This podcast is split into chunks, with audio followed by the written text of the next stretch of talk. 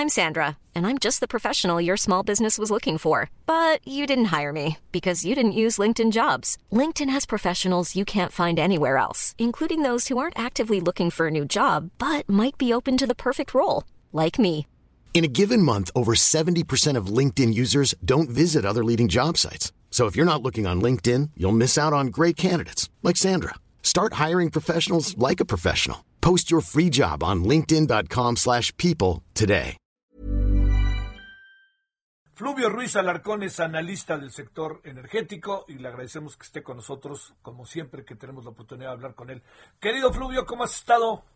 Pues muy bien, mi querido Javier, además siempre me recibes con muy buena música, Manuel, ni más ni menos que el jefe Santana. ¿eh? Este sí, este sí. No, Sí, bueno. ¿no? Además es, no estoy mandando ninguna indirecta, pero es de Jalisco. Exactamente, exactamente. ¿Sabes que un amigo, un primo suyo fue mi compañero en la facultad? No, de ciencias. Uy, oye, y ya ahí vives con eso un rato, ¿no? Estás puta. Sí. au- dile a tu, dile a tu primo que me mande un autógrafo o algo así, ¿no? Exactamente, sí, no, cuando nos dijo no le creíamos, pero no, sí, luego ya nos mostró ahí fotos de familia. Oye, este, a ver, eh, ¿cómo le entramos para poder entender exactamente eh, qué, qué- qué- qué está pasando? Y si, digamos, el presidente lanza culpas, este, ahora sí, siempre bajo el yo no fui, son otros, es el pasado. El- el- oye, por cierto, el director de la CFE, ni sus luces, este, hablan, hablan los funcionarios que le siguen. Pero a ver, pues qué. Y la CENACE ahora dice que va a haber más cortes a partir de las 18 y 17. A ver, eh, ¿esto es un relajo o no es un relajo? ¿O, o estamos este, bajo un proceso organizativo? ¿O qué, qué pasa, Fluvio? ¿Qué supones? Mira, lo, lo de este fin de semana sí es una manifestación muy puntual de eh, un riesgo en el que hemos estado durante muchos años. Y dicen eh, por ahí los italianos en un refrán que me gusta mucho, eh, que errar es humano y reincidir es diabólico. ¿no? Este, a finales del siglo pasado se apostó, el, el sexenio de Cedillo, a eh, impulsar la eh, eh, generación de energía eléctrica a partir de gas, porque en ese momento, eh, dado que desde los 70 el país no ha variado su política eh, extractivista en materia petrolera y la idea ha sido sacar mayor cantidad de petróleo lo más rápido posible, no había la infraestructura necesaria para que el gas asociado de los yacimientos se aprovechara. Y como en ese momento era muy barato, eh, se decidió que efectivamente que se quemaran proporciones enormes de, gas con tal de seguir sacando petróleo. Lo racional hubiera sido disminuir la producción petrolera hasta tener el tiempo de aprovechar este gas, pero no se hizo. Después se, eh, abandonó un poco esta idea, pero se retomó efectivamente en los últimos sexenios de eh, impulsar la generación eléctrica a partir del gas natural, con las plantas de ciclo com- combinado, con lo cual se cometió error estratégico que algunos señalamos en, en, ese momento y es que apostarle a un recurso natural del cual ya empezábamos a, a ser deficitarios, pues era una tremenda eh, fragilidad de la estrategia de, largo plazo. Pero se, se persistió en eso, tan se persistió en, en la administración de Peña Nieto, que la definición de energía limpia de la ley de la industria eléctrica está hecha de tal manera que ahí cabe la, eh, las energía producida en las plantas de ciclo combinado a partir de gas natural, que es menos sucia que el combustible o, la- o carbón, pero pues no es limpia tampoco, ¿no? Entonces simplemente se hizo como un subterfugio legal, como te acordarás aquella ficción jurídica que inventamos en México de dividir la petroquímica básica de la secundaria, ¿no? Que eso no se no se enseña ni en ninguna clase de química, vamos, ni en Coatzacoalcos, ¿no? Este, jamás. Entonces, eh, esta definición de energía limpia sirvía o sirve o pretende servir para seguir impulsando la eh, generación eléctrica a partir de plantas de ciclo combinado. Pero, pues somos un país que importa el 90% de, de- del, del gas que se usa para la generación de, de la electricidad y estamos en una tremenda fragilidad. Lo, lo que vimos el, el es una probadita, es, horrible decirlo, ¿no? Pero es algo que puede ser recurrente si eh, eh, los próximos años se siguen viviendo eh, situaciones climáticas como las que se, están viviendo en estos días en Texas. ¿Por qué? Porque se está en el peor de los mundos, ¿no? Por un lado, hay un incremento importante de la demanda por el frío mismo, porque la gente pues recurre más a, sus calefactores. Por el otro, las energías renovables no funcionan. No hay sol, por definición, y los aerogeneradores no pueden funcionar en estas situaciones extremas. Entonces, básicamente, lo que está respaldando la generación eléctrica, pues son las de ciclo combinado que pudieron seguir funcionando, las termoeléctricas y la nuclear. Es, es, lo que está funcionando. Entonces, eh, eso, insisto, es una muestra puntual de esta fragilidad en la que estamos, porque ya es lo que tocaría a este gobierno, pues seguimos esperando eh, una estrategia global para mitigar nuestra enorme eh, dependencia en materia de gas natural, ¿no? En el debate público, eh, curiosamente, es, está mucho más el, el tema de, de la importación de combustibles, ¿no? Sobre todo de gasolinas, que dependemos 60, 70%. Bueno, en gas natural dependemos 90. o sea, nuestra dependencia es mucho mayor. Además, nuestra fragilidad es mucho mayor porque aquí sí, lo vimos este fin, lo estamos viendo. Eh, no nos llega el gas de Texas y se amoló Monterrey, ¿no? Este, sí, o sea, Oye, a en cambio gasolinas no nos llegan de Texas o Luisiana y podemos ir a Holanda, se hizo cuando el Harvey, cuando el huracán, vas a Holanda, Singapur, a Francia, te cuesta más, pero la traes. No hubo desabasto por el Harvey. Oye, a ver, pero pero déjame plantearte, hay hay ahí como variables que, que, que digamos uno, como sabes, buena parte de mi conocimiento se lo debo a un cuate que se llama Fluvio Ruiz. Entonces, si lo ves, le dices que gracias. Oye, no. Oye, a ver, pero déjame decirte, Fluvio. Eh, el, el servicio meteorológico había anunciado desde el martes de la semana pasada que vendría nevadas y que vendría problemas serios de eh, clima, heladas, nevadas en Texas, la frontera con México, en Nuevo León, en Ciudad Victoria, en Tamaulipas y en Chihuahua. ¿Podríamos hacer algo o no? Mira, eh, era muy poco porque nuestro margen de reserva, que es la diferencia entre la capacidad instalada de generación y la demanda en, los picos, ¿no? la máxima demanda, se ha venido reduciendo dramáticamente en los últimos años. Eh, nuestro país llegó a tener un margen de reserva de incluso 40%, si no me equivoco, cuando a, inicios de siglo, que eso era un exceso.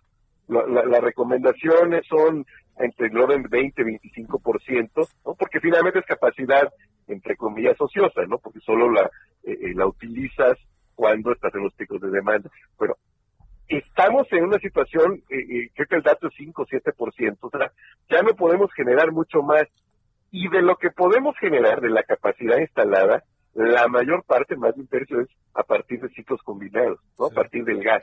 Entonces, realmente es el margen de maniobra aquí sí era, es muy pequeño, muy, muy pequeño. Este, hoy supongo, y, de hecho, desde el fin de semana hubo avisos de la CFE, yo a mí me llegó alguno, este, donde ya se alertaba sobre esta situación, y digamos que está nuestro sistema eléctrico, está todo lo que da. Sí ya no tenemos más. O sea, este eh, te habla de, lo que platicamos la, la, vez anterior, ¿no? De este enorme reto que tenemos por delante de eh, definir cómo vamos a hacer que siga creciendo nuestro sistema eléctrico, porque evidentemente, como suelo decir, sin tal o cual insumo no produce tal o cual bien de consumo, sin energía no produces nada, ¿no? Y este, ¿La, reforma sirve de algo, mi querido Fluvio? Pues mira, yo creo que no porque tiene falla de algo, eh, eh, eh, esta iniciativa es demasiado limitada. O sea, esta iniciativa la verdad es que solo busca resolver un problema de flujo de efectivo de la Comisión Federal, ni siquiera la situación financiera de la, Comisión, ya no digamos el desarrollo del, del, sector eléctrico, ¿no? Yo, yo creo que es una iniciativa, como platicamos la vez pasada, que es demasiado limitada para el riesgo en el que va a incurrir el país en términos de demandas económicas, de, de controversias judiciales y demás, ¿no? O sea, esta iniciativa no ataca nada de esto, ¿no? Este, porque pues poner en este momento a las plantas de CFE por delante de las demás, pues, pues mm, vamos, no sirve porque necesitas todas y muchas más. Sí, claro. Oye, eh, eh, a ver, ¿por qué hablan tanto de que México no almacena? ¿Qué quiere decir esa parte, Fluvio? Que nuestra capacidad de, almacenamiento en general del sector es, es muy pequeña. Esto tiene una lógica histórica, ¿no? Por la forma en que desde la primera mitad del siglo pasado creció el sector donde, por un lado Pemex, por el otro la Comisión Federal, eran los operadores eh, exclusivos de la nación en esos sectores, pues siempre se manejas con eh, márgenes muy pequeños de almacenamiento, pues porque eres el único, ¿no? Entonces entiendes que tú eres quien satisface el mercado y siempre vas a estar eh, vendiendo, por decirlo muy sencillo, todo lo que vas produciendo, entonces no necesitas grandes eh, almacenamientos y éramos un país este, pues, muy rico, en. Y eso ya vimos que ya se nos acabó. Entonces creció así el sistema. Entonces eso, eso lo tenemos que subsanar. Mira, lo podemos ver eh, en, en telecomunicaciones, ¿no? Donde aunque no es propiamente un monopolio y está regulado, pues el operador dominante es Telme.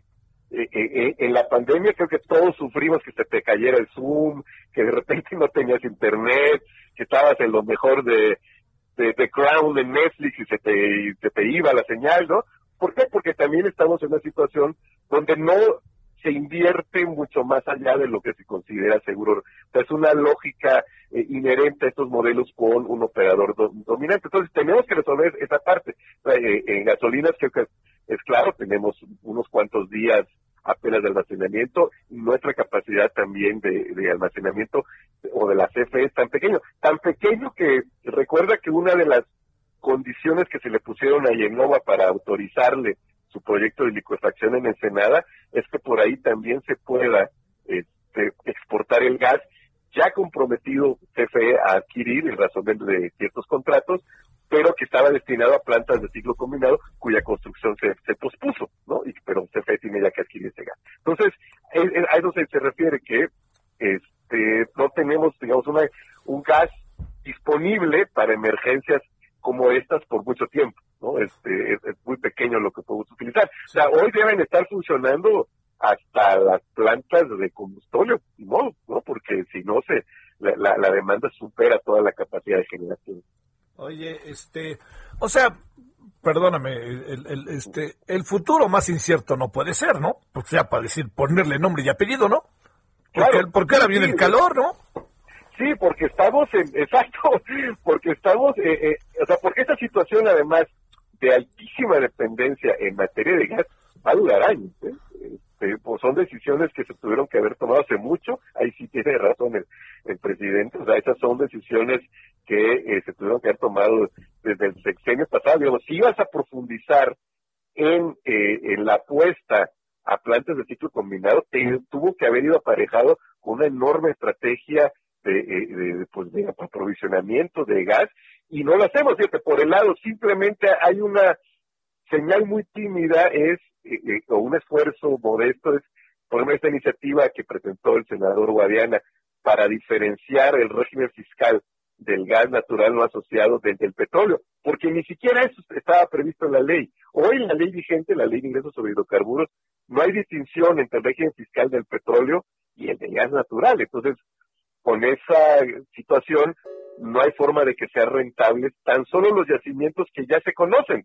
Uno de ellos, por cierto, la CACH frente a las costas del centro del universo. Entonces, ese se debería explotar rápidamente. Pero con el régimen fiscal actual no es rentable. Entonces, ese es un, por el tipo de esfuerzos que se tienen que ir haciendo, pero eso es muy modesto, ¿no? E, este, es realmente una gran estrategia que tiene que ver con infraestructura, con condiciones fiscales, con condiciones regulatorias, con definiciones en torno al debate del fracturamiento hidráulico. Si lo vamos a hacer o no lo vamos a hacer, si lo vamos a hacer bajo qué condiciones que tienen que ser muy estrictas.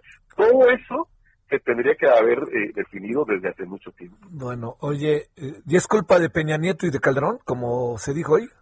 yo creo que, híjole, aquí fíjate que sí cabe que es hay una responsabilidad compartida de, de, las administraciones, ¿no? De una estrategia que nunca fue integral, de eh, apuestas parciales en ciertos eh, sectores, ¿no? Este, creo que sí hay, en ese sentido, creo que en pocas cosas podría coincidir en, no en culpar, yo sí diría en señalar esas insuficiencias del, del, pasado que no se han subsanado. A mí lo que me preocupa es que eh, eh, subsanarlas no pasa solamente por eh, establecer condiciones muy parciales en un pequeño, eh, en una pequeña área de toda la problemática que, que tiene que ver con el sector, ¿no? Oye, pero no, no pasará, Fluvio, que en cuatro años veremos en los periódicos, si es que existen todavía, ojalá, este, un titular que diga, este, la administración de Peña Nieto, de López Obrador y de, este, de Calderón no se hizo nada. Híjole, mi querido Javier, yo espero que no. Yo espero que este llamado de atención sirva para que al menos se siente la verdad, porque sí, lo, lo reitero, hay que ser realista en estos términos. El, todo, como hemos platicado muchas veces, mi Javier, eh, el, todo lo que ocurre en el sector energético se, tiene un ritmo de tiempos geológicos, ¿no? O sea, son todas las decisiones que tomas hoy se reflejan en cinco, ocho años. Un sexenio es corto plazo en, en, materia energética, ¿no? Este, el, el, mediano plazo es de 10, 12 años para adelante. Entonces, yo espero que si volviera a ocurrir unas tormentas como estas, dentro de cuatro años, se diga, pero al menos ya hay un plan que está funcionando para crear infraestructura, para cambiar las reglas y, y, que nos vaya mitigando esta dependencia, porque esta dependencia va a durar al menos toda la primera mitad de, esta década, simplemente porque los, los proyectos que la pueden ir mitigando pues toman años en realizarse. Fluvio, este... ¿Me vi muy deprimente? No, no, pues igual, ¿no? Porque ¿sabes qué es lo que hacer? Que también, pues yo no, yo no estoy muy de acuerdo en que nos la pasemos como echando culpas, ¿no? Como... Sí. Pues porque ya van dos años y medio, ya van dos años y medio y este gobierno pues también tiene, pues hay áreas que, que siempre dijo el candidato López Obrador que iban a ser prioritarias para él, ¿no? Y, y, claro. y no ha pasado nada. Claro, sí, o sea, porque sí puedes, digamos, sí puedes identificar la evolución de, los procesos que te llevaron a la situación actual, pero efectivamente, a esas alturas del partido sí yo ya hubiera esperado que al menos en el papel estuviera esta, estrategia, ¿no? Porque implica, eh, si, se va a hacer en serio, implica cambios eh, legales, regulatorios, este, fiscales, eh, de planes, proyectos específicos de infraestructura, pues algo muy complejo. Yo es quizás lo que sí señalaría que este, esto pues tendría que haberse eh, puesto en marcha desde antes, ¿no? Aunque quizás, digamos, si el, primer, 2 de diciembre estuviera, hubiera estado listo una estrategia, no nos hubiera librado de lo que ocurrió este fin de semana, por lo que platicamos. Ah, Pero al menos sabríamos si ya hay una hoja de ruta, ¿no? Sí, sí. Bueno, Querido Fluvio, te mando un gran abrazo, un gran saludo y que hayas tenido un buen día hasta ahora. Hace frío, pero allá en esa tierra, ¿no? Allá en Cuatza, frío no. Eh, no, ahí, cuando baja de 15 grados nos abrigamos todos. Un abrazo, hasta luego, Fluvio. Un abrazo, mi querido Javier. Gracias, Fluvio Ruiz Alarcón. Planning for your next trip? Elevate your travel style with Quince. Quince has all the jet-setting essentials you'll want for your next getaway, like European linen, premium luggage options, buttery soft Italian leather bags, and so much more. And is all priced at 50 to 80% less than similar brands. Plus, Quince only works with factories that use safe and ethical manufacturing practices. Pack your bags with high-quality essentials you'll be wearing for vacations to come with Quince. Go to quince.com/pack for free shipping and 365-day returns.